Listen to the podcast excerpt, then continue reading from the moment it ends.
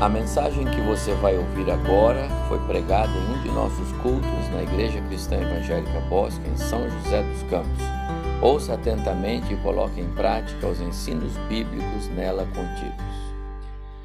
Quero continuar meditando nesta manhã sobre nós, igreja, como adoradores em espírito e em verdade. Hoje é o segundo domingo do mês e nós temos o nosso culto de dedicação ao Senhor dos nossos dízimos e das nossas ofertas.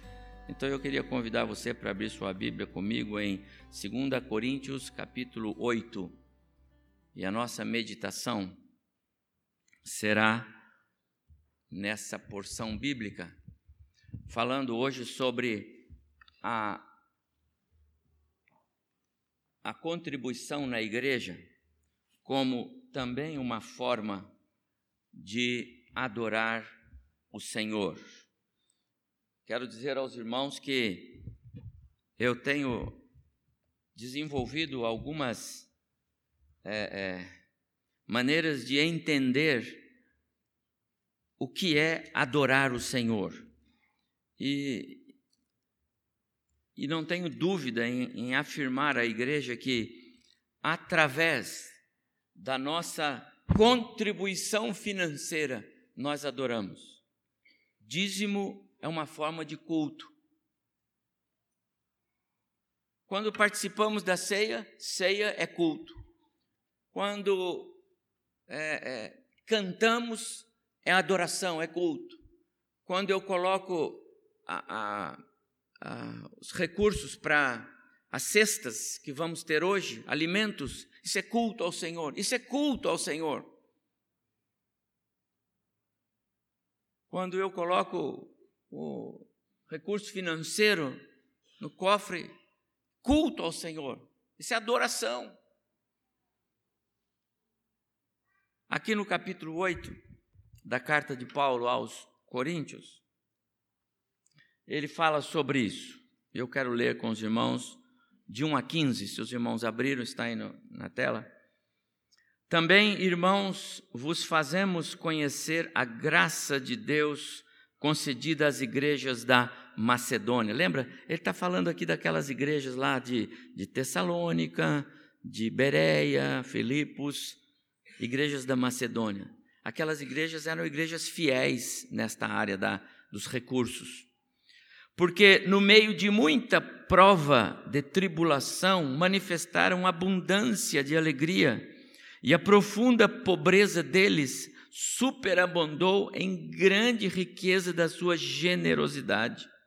Porque eles, testemunho eu, na medida das suas posses e mesmo acima delas, se mostraram voluntários, pedindo-nos com muitos rogos a graça de participarem da assistência aos santos, falando das igrejas na Judéia.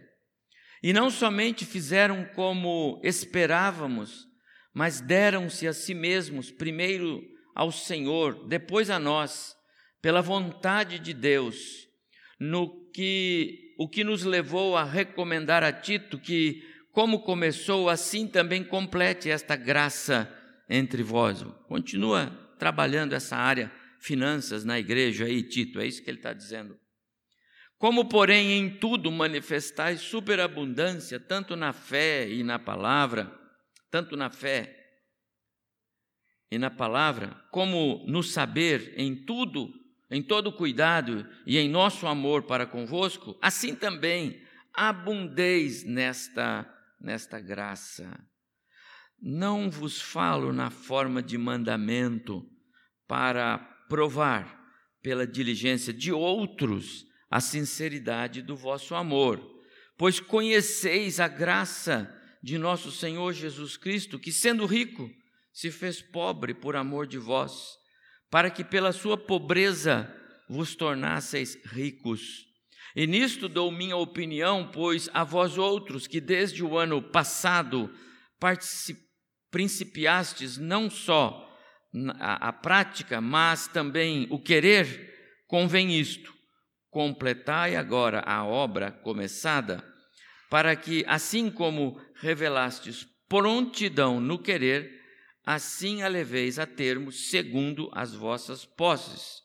Porque se há boa vontade, será aceita conforme o que o homem tem, e não segundo o que ele não tem.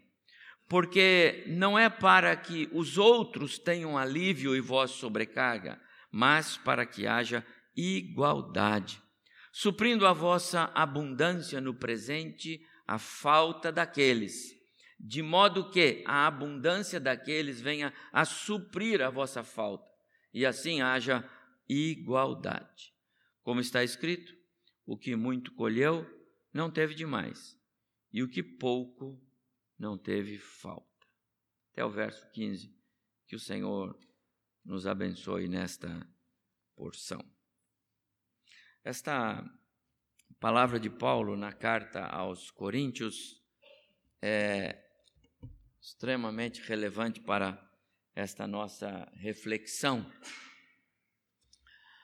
O apóstolo Paulo tinha convicção sobre a importância da contribuição na igreja como um ato de adoração ao Senhor, como um exercício da fé cristã,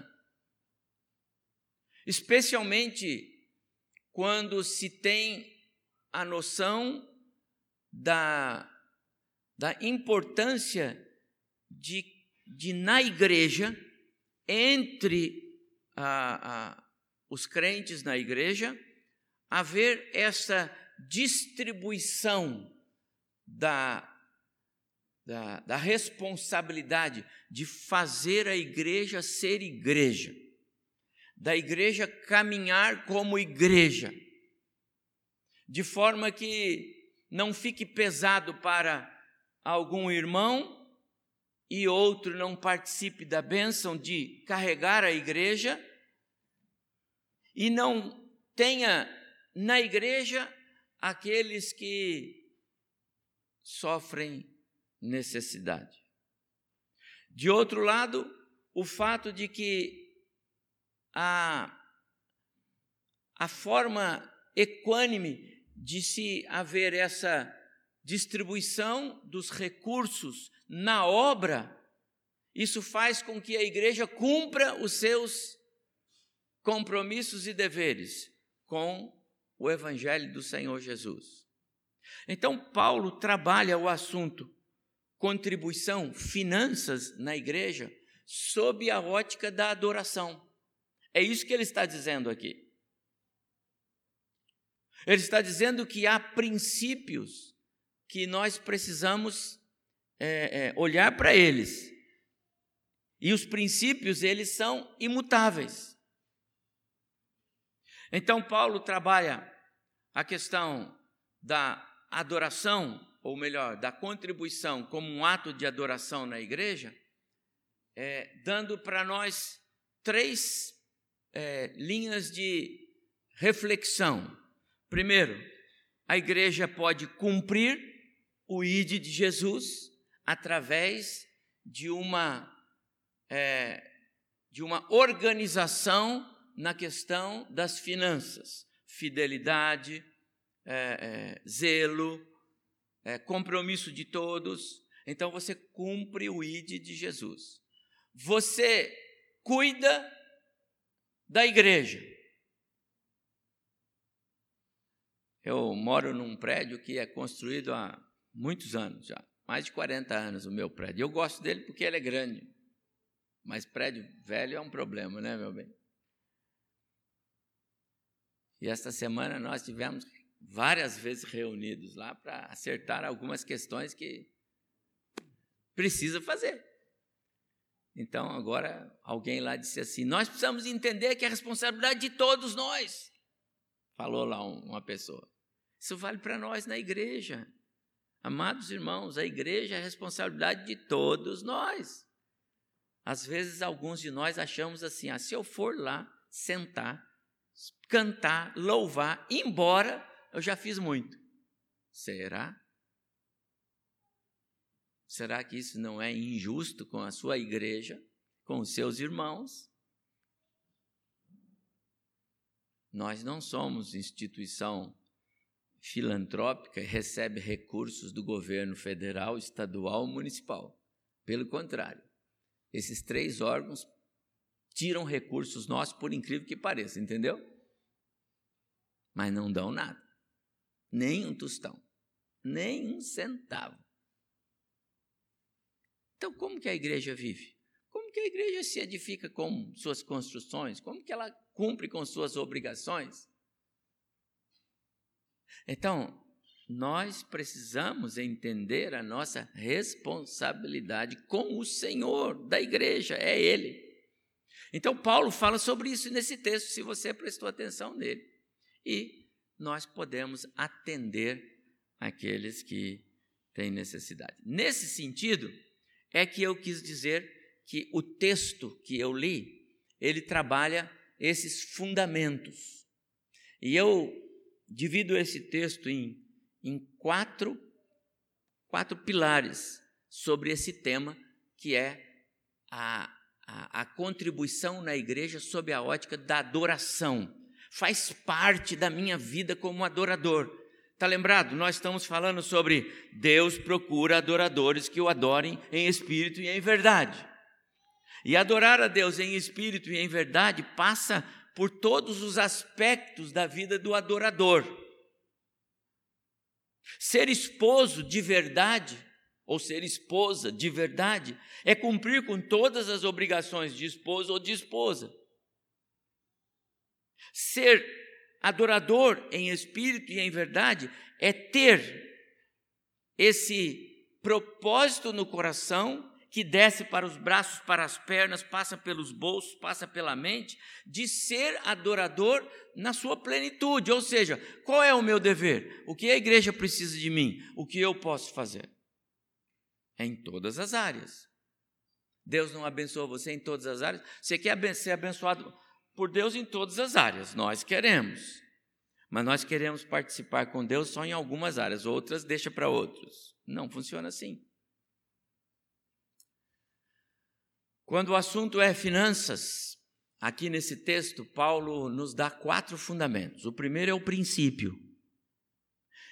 Finanças, na história do povo de Deus, é um princípio, portanto, não importa se nós estamos agora na nova aliança,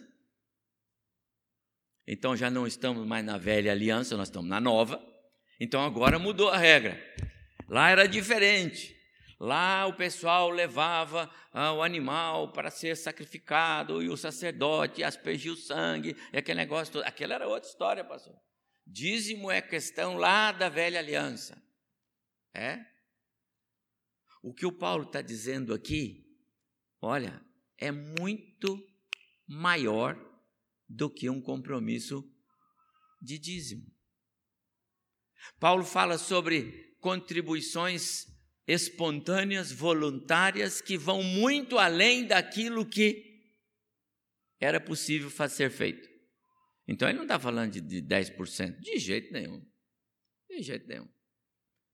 O texto nos fala sobre é, é, a participação exponencial do crente. Sabe que é a participação exponencial? O Senhor me dá tanto, eu preciso de tanto para viver. Se o Senhor me der mais, eu vou dar mais. Ué, eu preciso disso. Ele me deu mais. É para eu abençoar a obra. Esse é o princípio. Paulo trabalha o tema de contribuição na igreja sob uma ótica muito maior do que aquela que a lei obrigava no Antigo Testamento. Portanto, parte, as finanças na igreja é uma questão de princípio. E princípio não é regra. Regras mudam, princípios não mudam. Segundo fundamento é da consciência. Nós vamos olhar um pouquinho mais aqui em detalhe no texto, mas é aquilo que eu acabei de dizer. Como eu fico diante de Deus, participando de uma igreja, de um grupo, que o Senhor ali me colocou, e todo mundo faz a sua parte e eu não faço a minha.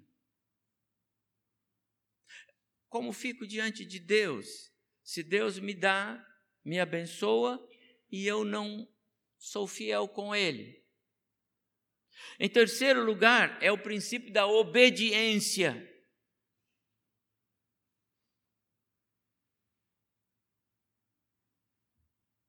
Ah, o fato de sermos filhos do nosso Deus nos dá é, alguns privilégios, mas nos impõe responsabilidades que Ele, como Pai, nos dá. E entre elas está aquela que faz parte do nosso dever cuidar da igreja e daqueles que cuidam da igreja. É nosso dever. Como é que nós não vamos cuidar daqueles que cuidam de nós? Jesus disse: não pode amordaçar a boca do boi que debulha, senão ele morre. Ele não vai trabalhar mais para você. Como é que nós vamos sustentar os nossos obreiros? Como é que nós sustentamos os nossos missionários? Como é que nós sustentamos a obra do Senhor? Então é obediência. Mas é uma questão de fé. Quando Paulo fala aqui sobre eles, eles deram mais, é, é questão de fé. Eu nunca vou me esquecer, porque algumas coisas marcam a nossa mente, não é? E a gente lembra sempre disso. É, há mais de 30 anos, bom, eu acho que 40, de casado nós já temos 40, então acho que há mais de 40 anos, eu ouvi uma pregação em culto missionário lá na nossa igreja. E o pastor pregou assim: é, missões é uma questão de fé. Ele pregou esse, esse tema. Esse foi o tema dele, ou algo parecido. Mas ele disse que a nossa o nosso compromisso missionário, perdão, é uma questão de fé. Compromisso missionário é questão de fé.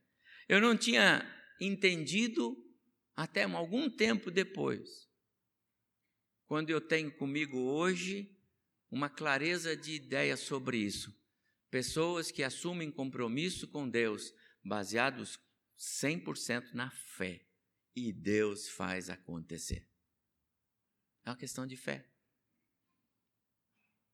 Quantas vezes nós encontramos, e eu encontro, e oro por isto, irmãos queridos que lutam com as questões de finanças e que infelizmente me dizem, pastor, eu não estou nem conseguindo ser fiel com Deus nas minhas finanças. E eu sempre me lembro disso e digo, irmão, isso é uma questão de fé. Porque Deus não falha.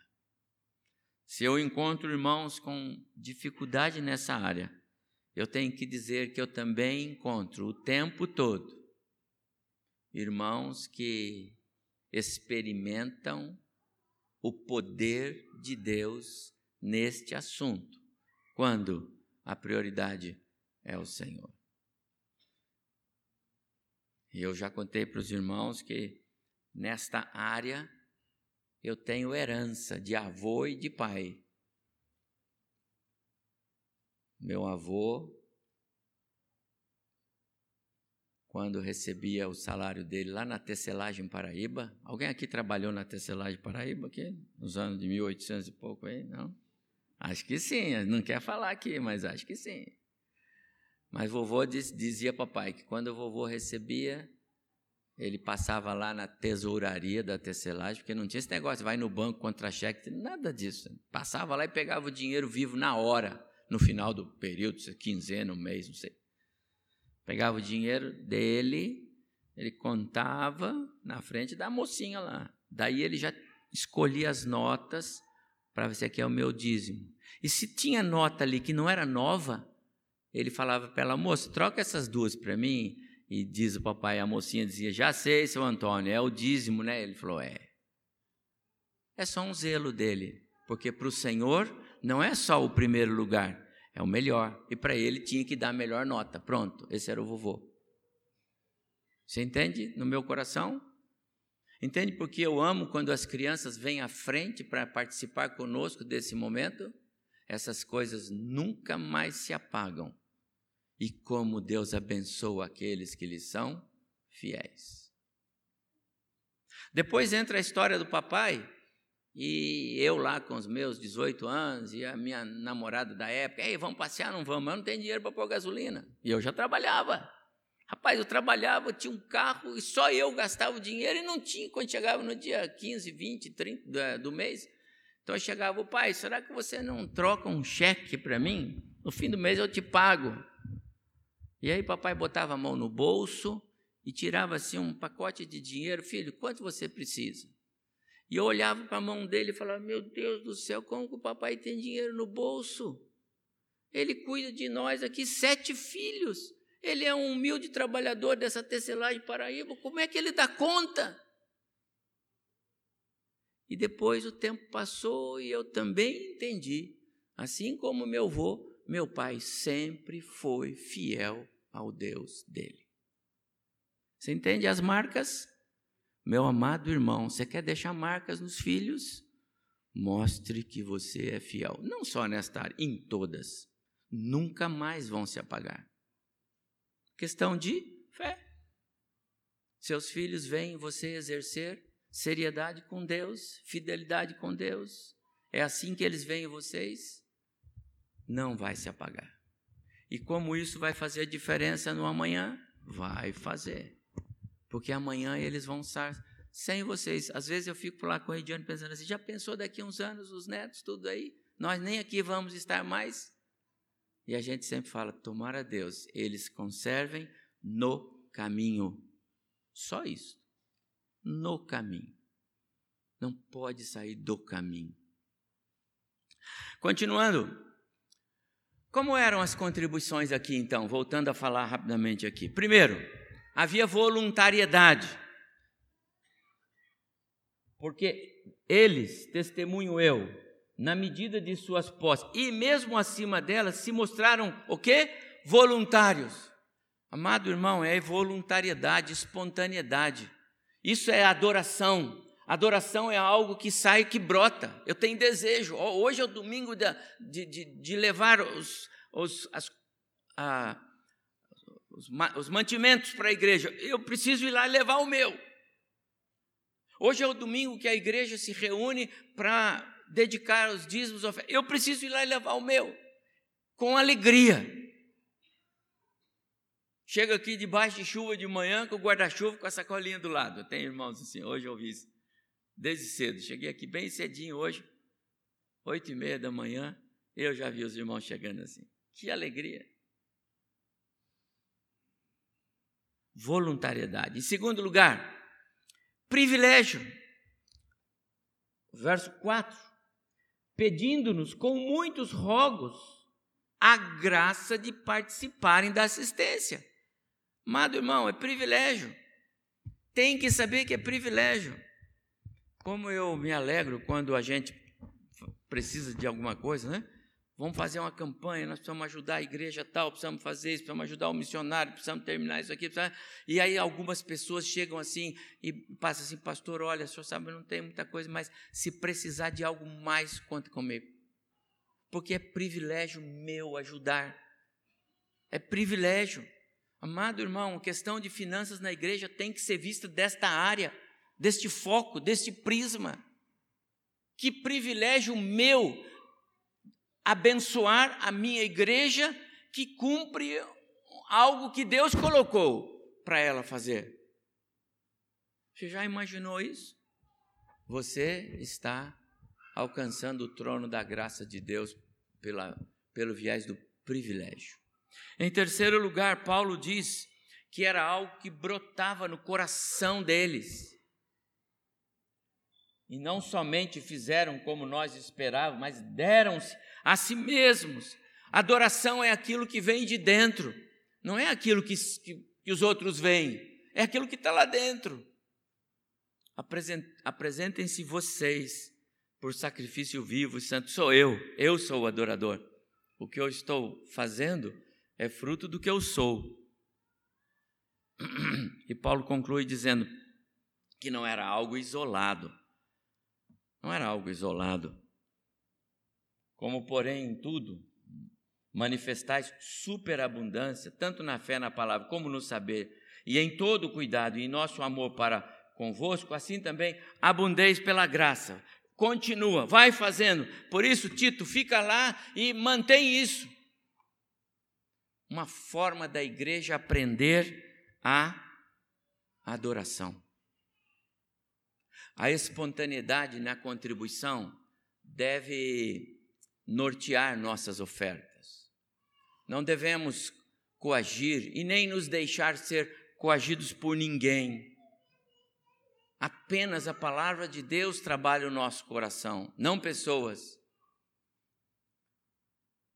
No capítulo seguinte, verso 7, aqui da segunda carta, ele diz assim: que cada um dê a sua oferta conforme resolveu no seu coração, não com tristeza. A ideia é não constrangido, não, não era bem isso que eu queria, nem por obrigação, pois Deus ama quem dá com alegria. A prática do dízimo na igreja e das ofertas é uma experimentação pessoal do adorador. No seu relacionamento com Deus. Não dá para transmitir a outro o que a fidelidade de Deus proporciona para aqueles que lhe são fiéis. Amados irmãos, a gente pode apenas insistir em dizer: olhe para a Escritura e olhe o que a Escritura diz, mas nós não podemos compartilhar ou, ou fazer o outro sentir o que a gente sente. São coisas bem pessoais, mas valem a pena. E eu concluo com a palavra de Jesus sobre esse tema. Não ajunteis para vós outros tesouros na terra, onde a traça ferrugem os consome, e onde os, os ladrões é, minam e roubam. Mas ajuntai para vós outros tesouros no céu, onde nem a traça nem a ferrugem os consomem, e onde os ladrões não minam nem roubam, porque onde estiver o teu tesouro, aí estará também o teu coração. Que o Senhor nos abençoe nesta palavra que Ele mesmo nos traz nesta manhã, quando nós vamos agora é, adorar o Senhor com os nossos dízimos, ofertas, a contribuição para a obra missionária e com os mantimentos para a, as cestas. Que o Senhor nos dê essa visão bíblica sobre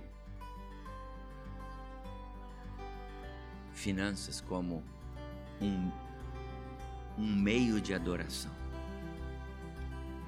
Dizimar é adorar, ofertar é adorar, participar da vida financeira da igreja é um ato de adoração.